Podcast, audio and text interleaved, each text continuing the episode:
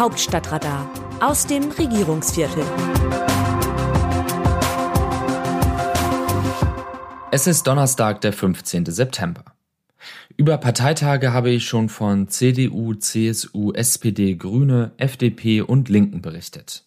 Bei manchen Parteitagen wurde Geschichte geschrieben, bei anderen ein vorher festgelegtes Programm artig abgestimmt. Eines ist diesen Veranstaltungen, egal welcher politischen Farbe, gemeinsam. Sie sind für Parteiführung und Delegierte immer ein Akt der Selbstvergewisserung, der mit dem Beschimpfen der politischen Konkurrenz und einem völlig übersteigerten Selbstlob einhergeht. Dieser Jubel über kleinere und größere Gemeinheiten gegen den politischen Gegner und diese ideologische Verfestigung des eigenen Weltbilds befremden mich auch nach 20 Jahren Politikbeobachtung jedes Mal erneut. Am vorigen Wochenende bei der CDU in Hannover war das nicht anders. CDU-Chef Friedrich Merz und CSU-Chef Markus Söder zündeten ein paar verbale Stinkbomben über den öffentlich-rechtlichen Rundfunk, die SPD, Robert Habeck und die Frisur von Anton Hofreiter, während der Saar jubelte. Allerdings klatschten längst nicht alle Delegierten aus voller Überzeugung in die Hände. Bei etwa jedem Zehnten konnte man ein Unbehagen bei den polemischen Pointen beobachten. Bei aller notwendigen Kritik an der Regierung. Man müsse doch politisch anschlussfähig bleiben und die Union müsse eine das Land einende Partei sein, lautete der Tenor jener, die in den Parteitagsjubel nicht aus vollem Herzen einstimmen wollten. Jenseits der Parteitagshalle würden das wahrscheinlich die allermeisten Delegierten auch so sehen. Aber so ein Parteitag, nicht nur bei der CDU, ist eben eine gute Gelegenheit, die Political Correctness einmal fahren zu lassen. Die Atmosphäre in solchen Haien ist auch immer eine besondere. Man taucht in eine Welt aus künstlichem Licht, die in den Farben der eigenen Partei geschmückt ist. Und die Parteigänger untereinander treffen ausschließlich auf Gleichgesinnte. Das ist auch das Gefährliche an solchen Parteitagen. Der Kontakt zur Welt da draußen kann ganz schnell verloren gehen. Beinahe wäre der CDU das bei der Debatte um die Frauenquote passiert. Am Ende ging jede Menge Parteiprominenz in die Bütt, um das ohnehin sehr moderate Modell einer parteiinternen Quotenregelung zu verteidigen. Was wäre das im Jahr 2022 für ein Signal nach draußen gewesen, wenn die Kommentarüberschriften vom Parteitag gelautet hätten, CDU will Männerpartei bleiben. Längst nicht alle Debatten auf solchen Parteitagen sind spannend. Manche von ihnen interessieren tatsächlich nur die Beteiligten selbst.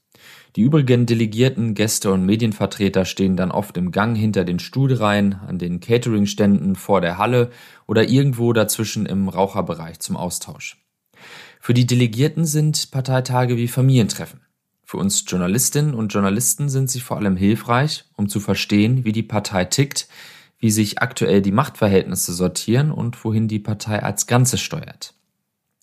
Bei der Union waren beim ersten Präsenzparteitag nach Corona und beim ersten richtigen Parteitag in der Oppositionsrolle Aufatmen, neue Debattenfreude und die Befreiung von der Last der Regierung spürbar.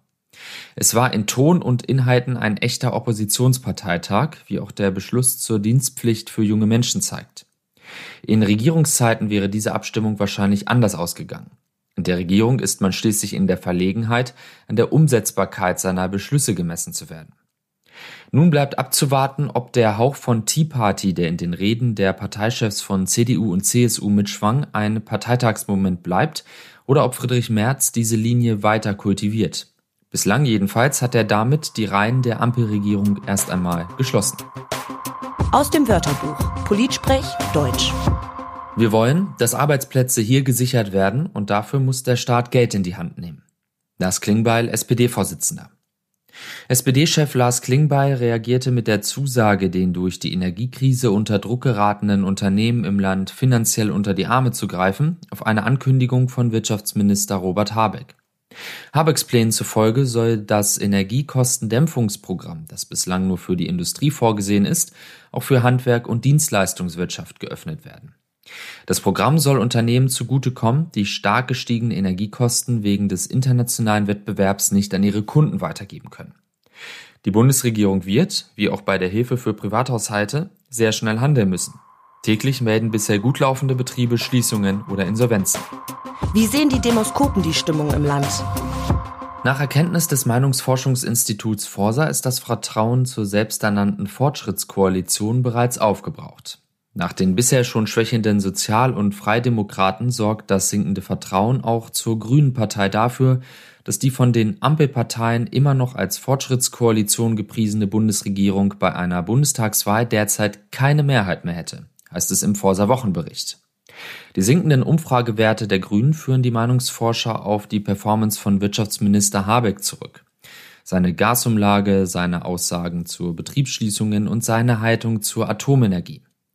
Habecks Zeit als Reservekanzler sei beendet, heißt es weiter.